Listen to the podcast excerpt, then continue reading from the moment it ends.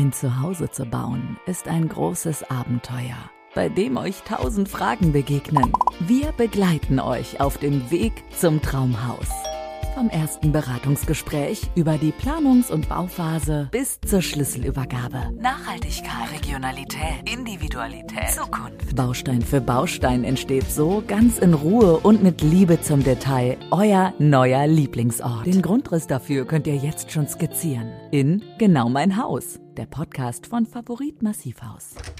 Würdet ihr mir zustimmen, äh, dass es einer der ersten Gedanken ist, wenn man sich mit dem Hausbau beschäftigt, so dieses, kann ich es mir leisten oder kann ich es mir nicht leisten? Oder kommt vorher noch ein Gedanke? Aber ich glaube, es ist eigentlich so der erste, oder? Ich hoffe nicht. Also ich meine, der erste Gedanke sollte ja sein, äh, was möchte ich verändern, wo würde ich Ach so, ne? meinst du von da? Ja, ich hoffe. Ah, ja, es geht, vielleicht gibt es ja auch unterschiedliche Typen. Aber heute Ja. wollen wir, äh, wir, heute wollen wir über dieses Thema äh, mal kurz sprechen in Genau mein Haus, der Podcast. Äh, ich bin Dirk aus dem Favorit Massivhaus Podcast Team und natürlich habe ich wieder Roland und Alexander Aßmann hier bei mir sitzen und wir wollen über den Aspekt sprechen, kann ich es mir leisten oder nicht? Eigentlich ist das so eine einfache Frage, ne? Also, wenn man Die jetzt Antwort ist halt das Problem. Ja, genau. Die Frage ist einfach, die Antwort ist das Problem. Okay, Genau. wir müssen mal ein bisschen über die Faktoren sprechen, weil ich möchte euch über etwas berichten, was ich gesehen habe bei Instagram. Ich gucke ja hin und wieder da mal rein. Und äh, da habe ich äh, gesehen, dass es unterschiedliche ich nenne jetzt einfach mal Postings jetzt gab, wo so Rechenbeispiele aufgemacht wurden. Und ich habe mich ein bisschen aufgeregt darüber, weil ähm, ich ja jetzt schon auch mal gebaut habe und mich ein bisschen auskenne und auch als Familienvater und die Familiensituation etc. hatte. Und ich mich darüber aufgeregt hatte, weil das so ein typisches Angebot war, was überhaupt nicht, also aussagekräftig war, weil da irgendwas drin war, was hier und da nicht passt. Ich glaube, es ging um eine Belastung von 1700 Euro am Ende, die man da hatte. Und ähm, dann hat, da war es aber auch irgendwie so, man konnte gar nicht genau gucken, um welche Summen geht's überhaupt genau, um welchen Zinssatz geht's überhaupt genau, was ist hier, was ist da, was dort. Fand ich ein bisschen unseriös und deswegen würde ich gerne mit euch darüber sprechen, wie man da mal eine seriöse Herangehensweise äh, machen kann, um diese Frage zu klären, kann ich es mir leisten oder nicht. So, und jetzt ihr. So. ist ja eigentlich der Kaufmann dann gefragt, ne? Ja. Also vom Grunde her kann man das Lockangebot nennen oder wie auch immer. Am Ende des Tages ist es natürlich so, ähm, seriös das zu sagen, dann dementsprechend muss man sich erstmal darüber unterhalten, was der Kunde eigentlich genau haben will. Ja, weil dann da kennt man den Bedarf und am Was Bedarf will ich mir leisten, ist ja auch die Frage. Genau, ne? und am Bedarf Warum? richtet sich dann halt dementsprechend, was man dafür halt unter den jeweiligen Gegebenheiten dann an Möglichkeiten braucht. Und Mhm. wenn das zusammenpasst, dann passt zusammen und wenn nicht, dann leider nicht. Und dann gibt's vielleicht Alternativen. Ja, ähm, man, wenn der Kunde 150 Quadratmeter vielleicht ein cooler Grundriss oder ein richtig guter Grundriss, den wir ihm machen, passt vielleicht auch mit 120 oder 130. Ja, Mhm. Räume können auch mehrere Funktionen erfüllen. Ja, Bügelzimmer braucht man nicht. Ja, Ja, äh, vielleicht. Nein, also was ich, Ich ganz weiß, einfach, worauf du hinaus willst. ja, Ja, also, was ich ganz einfach meine, ist, es ist halt, äh, wichtig, halt den Bedarf zu klären und dann halt genau zu sagen, okay, das brauchst du dafür und das wird es wahrscheinlich dann am Ende des Tages kosten und unter den jetzigen Marktbedingungen hast du dann so und so einen Zinssatz. Ja, Gerade und gibt's natürlich das kannst du noch nutzen an Fördermitteln oder wie auch immer. Gerade gibt es natürlich viele, die sagen, ne, kann ich mir nicht leisten, weil sich ein bisschen was verändert hat. Aber das ist, kann man ja so, so schnell auch nicht eigentlich sagen. Ne? Ja, der, der, der Punkt ist halt, der kann man, kann man sich's nicht leisten, ist ja auch mal die Frage. Also kann man Mhm. sich nicht leisten, es zu tun, weil Oder kann man sich die Mieten in Zukunft noch Ja, leisten? das ist halt schon ein Punkt, der, ne, wenn halt, wenn halt dauerhaft auch zu wenig gebaut wird, dann dementsprechend das Angebot immer weiter sinkt. Jeder, der mal eine Wohnung gesucht hat, der weiß das, dass das nicht, je nachdem, wo man ist, nicht ganz so einfach ist. Also im Studentenleben fängt es ja dann vielleicht schon, schon an, wenn man in Münster dann eine Wohnung heute sucht, dass man sich da fast prostituieren muss, damit man eine bekommt. Aber wir werden, wir werden da wahnsinnige Engpässe kriegen, ganz einfach. Und deswegen ist halt einfach die Frage, ich meine, früher war es so, wenn man dann ein Haus gebaut hat, dann war man auch bereit, halt auf Dinge zu verzichten, wenn man so will. Man musste nicht mehr dreimal im Jahr in Urlaub fahren und so weiter. Ne? Aber es war auch Schaffe, so, schaffe. dass Vermögensbildung, da der Hausbau das oder die eigene Immobilie auch der erste Schritt war. Ne? Egal, Richtig. ob man sich irgendwo was kauft oder was neu baut, aber so steigt man eigentlich ein, Vermögen aufzubauen. Genau. Jetzt ist es ja so, ähm, die erste Frage, die man sich natürlich erstmal stellen muss, jetzt gehen wir mal, machen wir mal den Klassiker. Ja, jung, junges Ehepaar, ein Kind, beide haben einen Job, beide verdienen, sag ich mal, so ein, so ein Durchschnitts, äh, ein Durchschnittseinkommen ähm, und, und kommen, kämen jetzt zu euch und würden jetzt sagen, hier, kann ich es mir leisten oder nicht?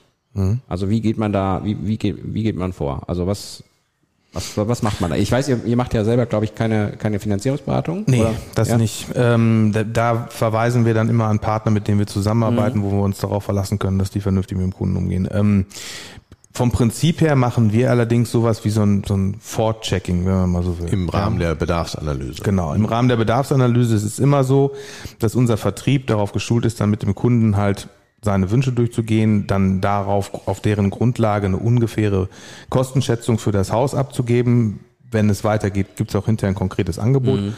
Aber ähm, eine konkrete Kostenschätzung abzugeben, ähm, die, die äh, über Baunebenkosten, die Hausanschlusskosten und so weiter dann nach äh, bestimmten Kriterien halt insgesamt eine Kostenaufstellung zu machen.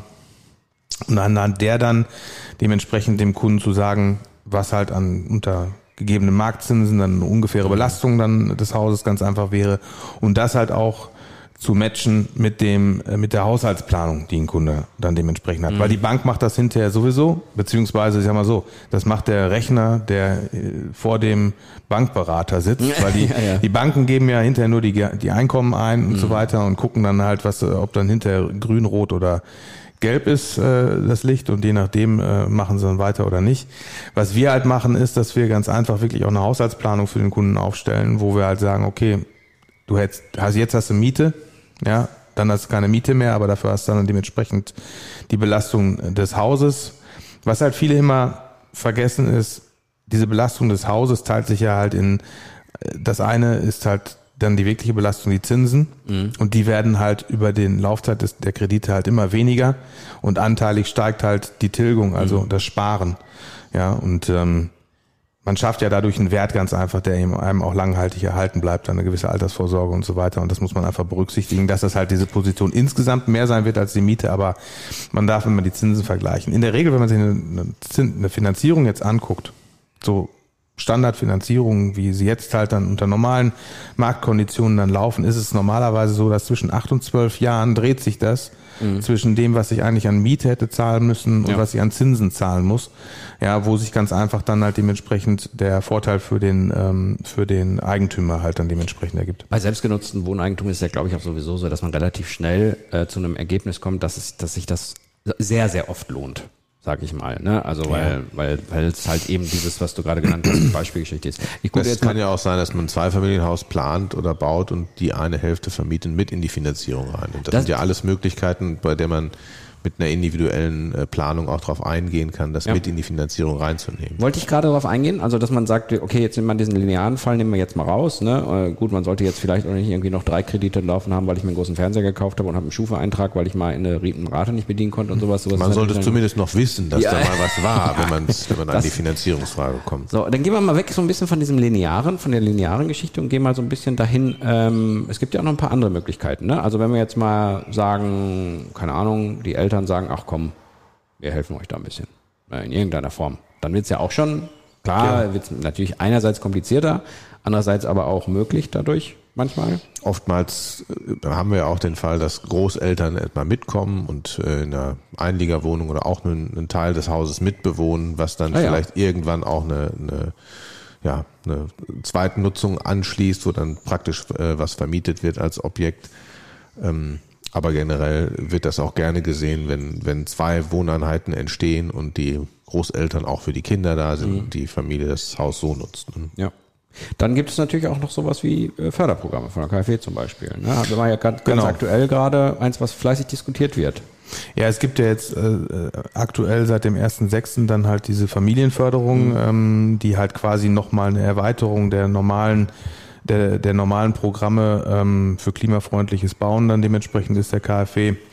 Und ähm, das Wichtige ist, man hat da halt Einkommensgrenzen, ja, ähm, man hat da relativ günstige Zinsen dann dementsprechend, die weit unter Marktzinsen liegen, aber man muss auch was dafür tun. Also insgesamt muss man natürlich halt die Häuser dann ähm, energetisch noch höherwertiger bauen, als man das eh schon tut.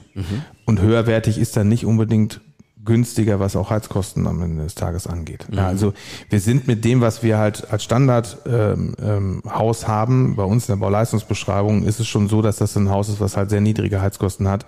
Und ähm, bei Häusern, die dann halt ein äh, einen Effizienzhaus 40 Standard haben, also dann halt die Stufe äh, drüber, sind die Heizkosten nicht mehr wesentlich niedriger. Weil es Mhm. ist halt, man, man spart durch die zusätzliche Dämmung jetzt nicht mehr wahnsinnig viel an wirklich an, an, äh, an Geld oder auch an CO2, an, dann nur auf dem Papier. Fassen wir nochmal ganz kurz zusammen. Also es geht um, eher um Familien, die nicht so allzu hohes Einkommen haben. Es geht um, die müssen Kinder haben. Ne? Und da müssen Genau. sie gewisse, müssen sie gewisse Voraussetzungen. Genau, und da gibt's halt, gibt's halt Einkommensgrenzen dann dementsprechend ähm, äh, anhand der Kinderzahl.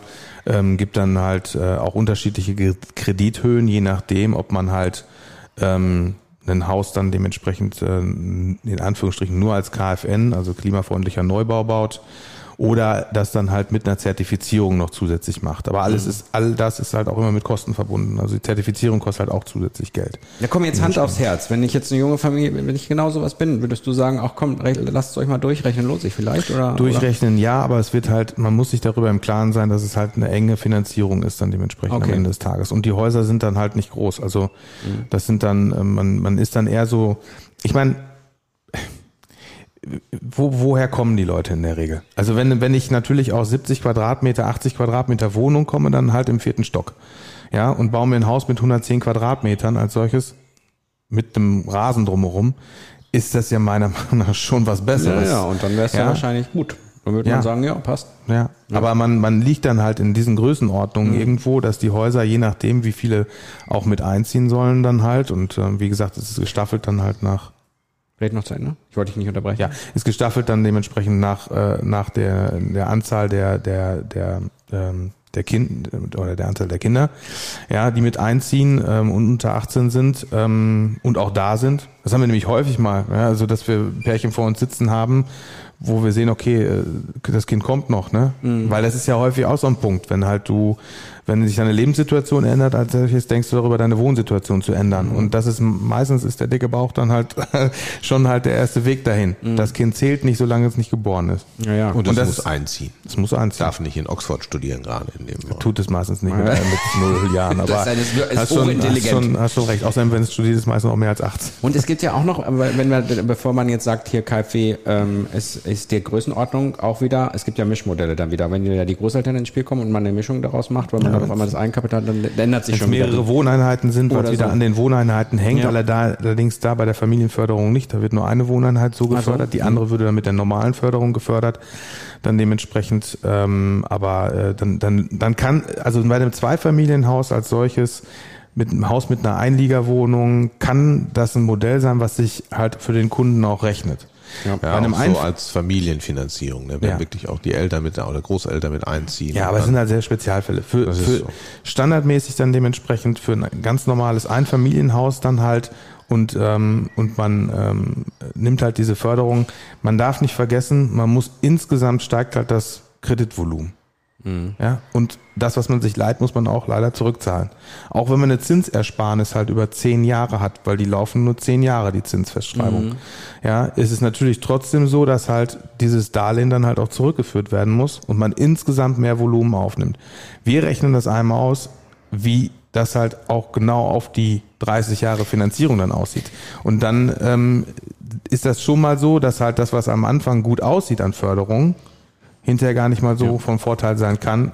Das muss man halt sich mal in einem Beratungsgespräch dann leider antun. Wisst ihr was? Ich finde es toll. Also ich sitze hier und mache den Podcast mit euch. Ne? Man könnt, ihr könntet euch jetzt auch hier hinsetzen und sagen, ja, wir sind die Hausanbieter, das ist eine ganz tolle äh, Kaffeeförderung, wir machen das, wir machen das. Aber ich finde es gut, dass ihr auch die äh, Aspekte mit reinnimmt, die auch problematisch daran sind, weil man könnte den Leuten jetzt irgendwas erzählen und das zeigt eigentlich die Seriosität, die an den Tag legt, dass ihr sagt, wir wollen da was, was genau. Ja, man könnte ja auch sagen, das Thema Muskelhypothek ist auch ein äh, Modell, zu Ja. sagen, du nimmst gewisse Gewerke raus, ist ja auch bei, wir haben ja mehrere Ausbaustufen bei den Häusern, Ja. aber letzten Endes, wenn man zum Beispiel das Gewerk Innentüren rausnimmt, weil jemand handwerklich begabt ist, schwimmen die ja auch nicht irgendwie als Treibholz und der schnitzt sie sich, die müssen ja trotzdem irgendwo finanziert ja, werden, auch ja. wenn sie für ihn in der Situation Ja. irgendwo leicht erschwinglich sind, aber dann muss man eben die Gesamtheit betrachten. Ja, das macht euch sympathisch. Und den Entschuldigung. Haut, und auch bei einem Ausbauhaus sind die Dinge, die man zusätzlich bringen muss, natürlich auch die äh, Koordination von den einzelnen Gewerken, das reinzubringen, ist schon auch ein Aufwand, der trotzdem in der Finanzierung auch eine Rolle spielt. Ja, und ähm, wir nehmen halt unsere Mission, ne, genau mein Haus, nehmen wir halt sehr ernst. Und das nicht nur, was einen Grundriss angeht, was halt dann dementsprechend die Optik des Hauses angeht, was die Lebenssituation des Kunden angeht, sondern halt auch, was halt die Dinge, die finanziell drumherum äh, äh, dann sind, angeht. Und natürlich kann man es sich einfach machen und sagen, pass auf, hier gefördertes Haus, super, kriegst Kannst du du dir Geld vom leisten. Staat. Kannst wenn, wenn du wenn du was vom vom Staat mal zurückbekommst als solches, da bist du immer scharf drauf. Ja, nehme ich jetzt du einfach mich- mal an. sprichst du mich ich sprich dich nicht an? persönlich an, aber ich vielleicht projiziere ich mich in dich.